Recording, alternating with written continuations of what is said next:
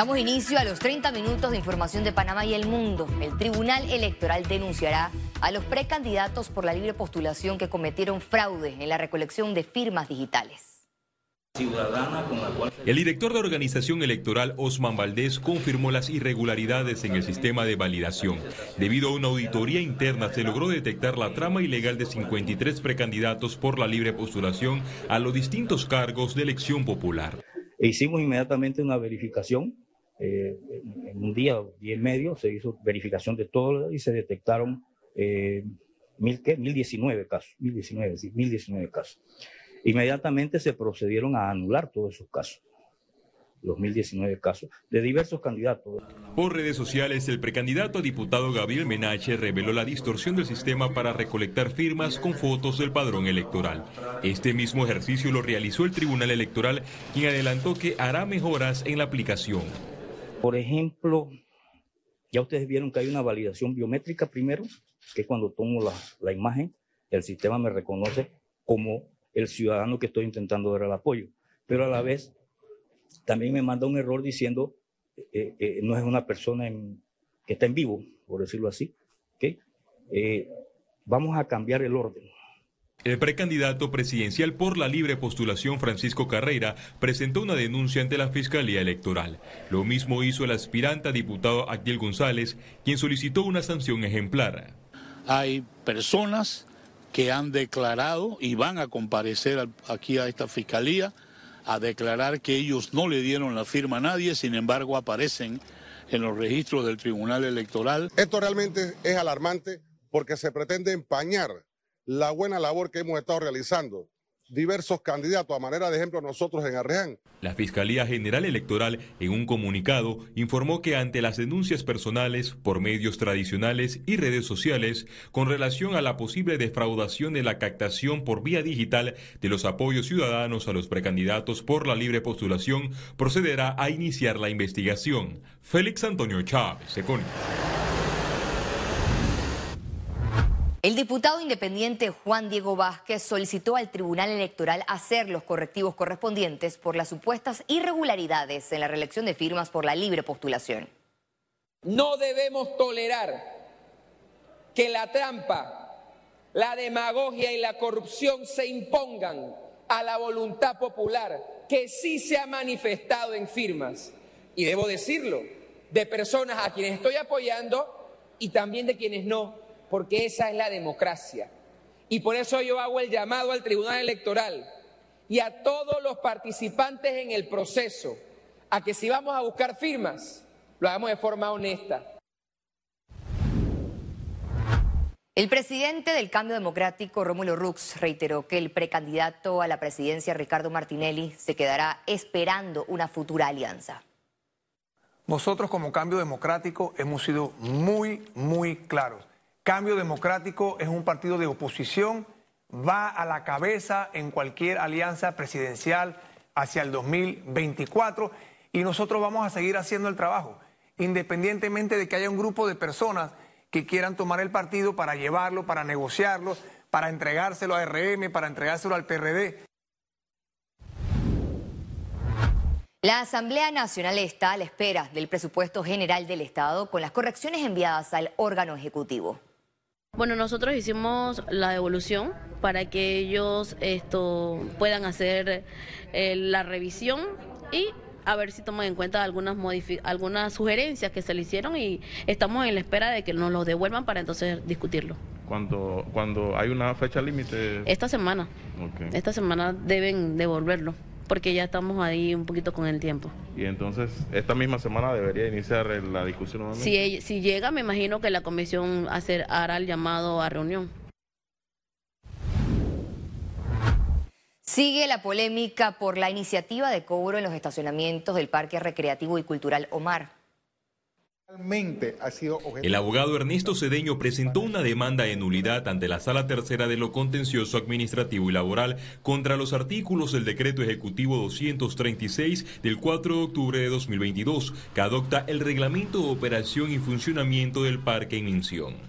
Yo pienso que eso jurídicamente es inviable. Eso viola la ley de transparencia en el artículo 24 y 25 que te dice que todos los actos de la administración deben contar con la participación ciudadana y se ha hecho un decreto ejecutivo que ignora esa posibilidad.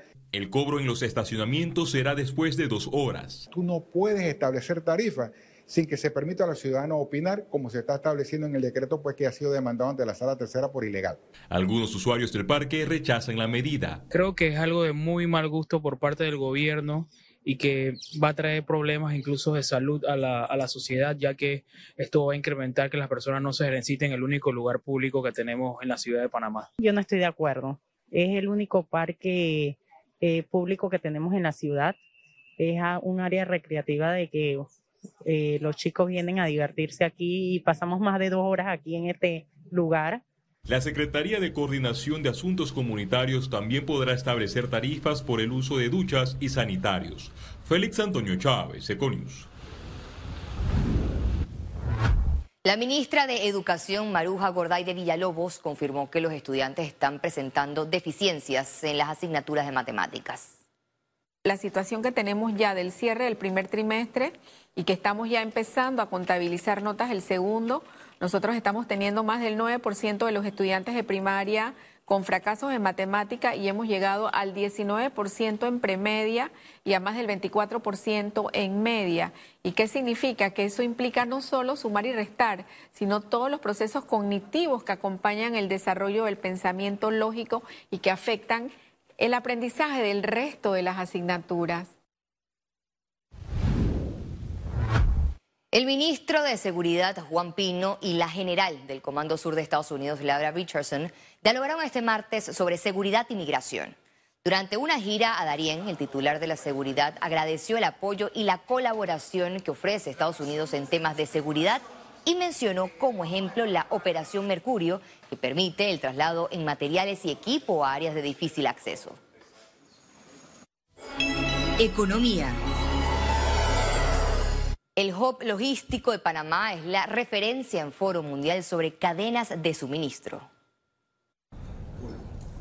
Este martes inició el séptimo Foro Mundial de Ciudades y Plataformas Logísticas. Este evento, que se desarrolla por primera vez en Panamá, agrupa especialistas del mundo logístico de América Latina y Europa que analizan la importancia de ejecutar acciones para una logística verde y la inteligencia artificial en la gestión de la cadena de suministro.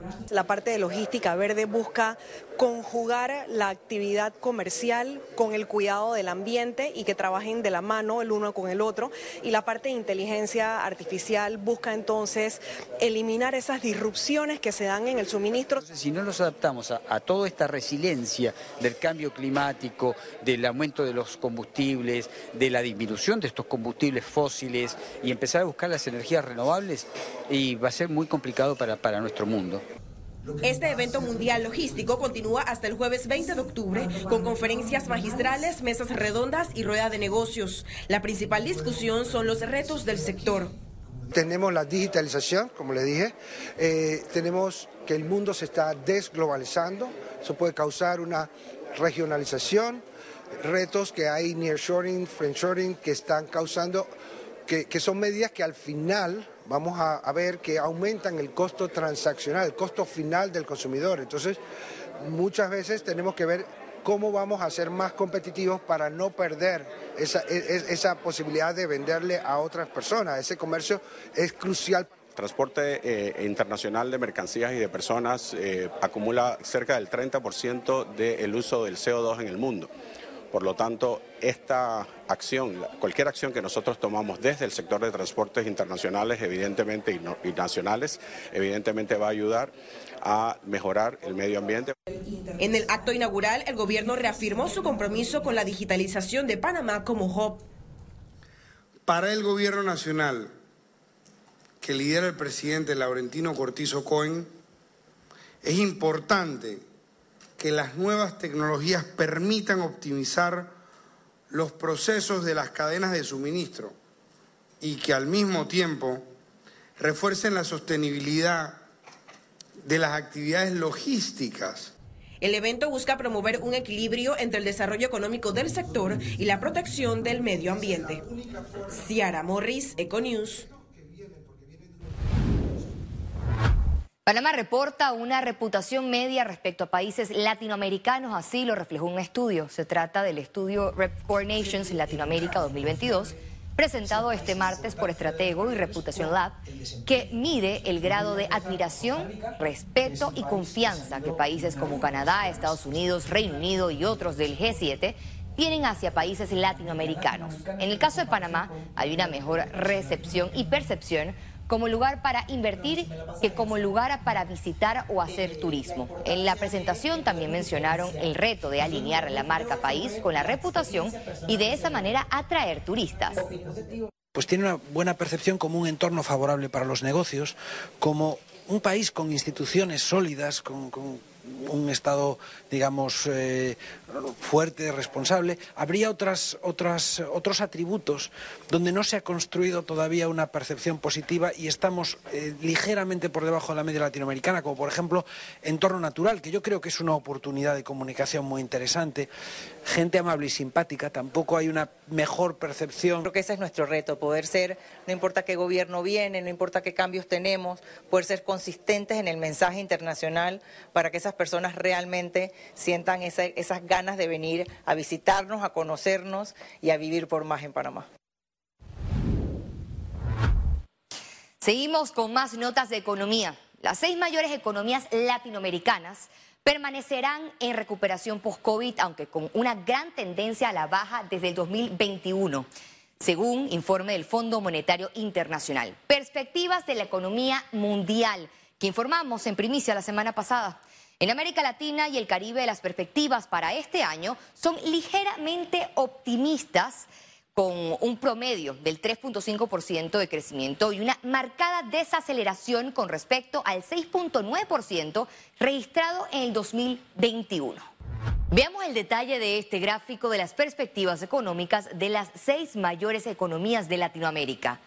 Brasil, México, Argentina, Colombia, Chile y Perú en orden de magnitud según su Producto Interno Bruto. Colombia es el mercado que se espera crezca al mayor ritmo en 2022 con una tasa del 7.6%. Chile y México registran el menor crecimiento de las seis principales economías con un 2% y un 2.1% respectivamente.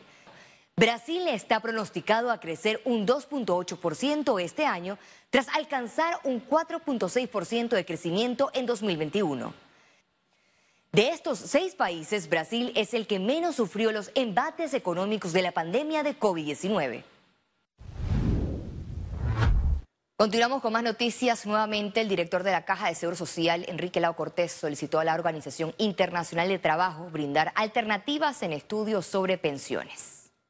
Que le pidan a la OIT que vengan a Panamá para que ellos sustenten eh, su estudio actuarial, pero que además incluyan en el estudio actuarial los escenarios para que nos ayuden a tener alternativas y poder tomar una decisión bien informada. Y en eso estamos.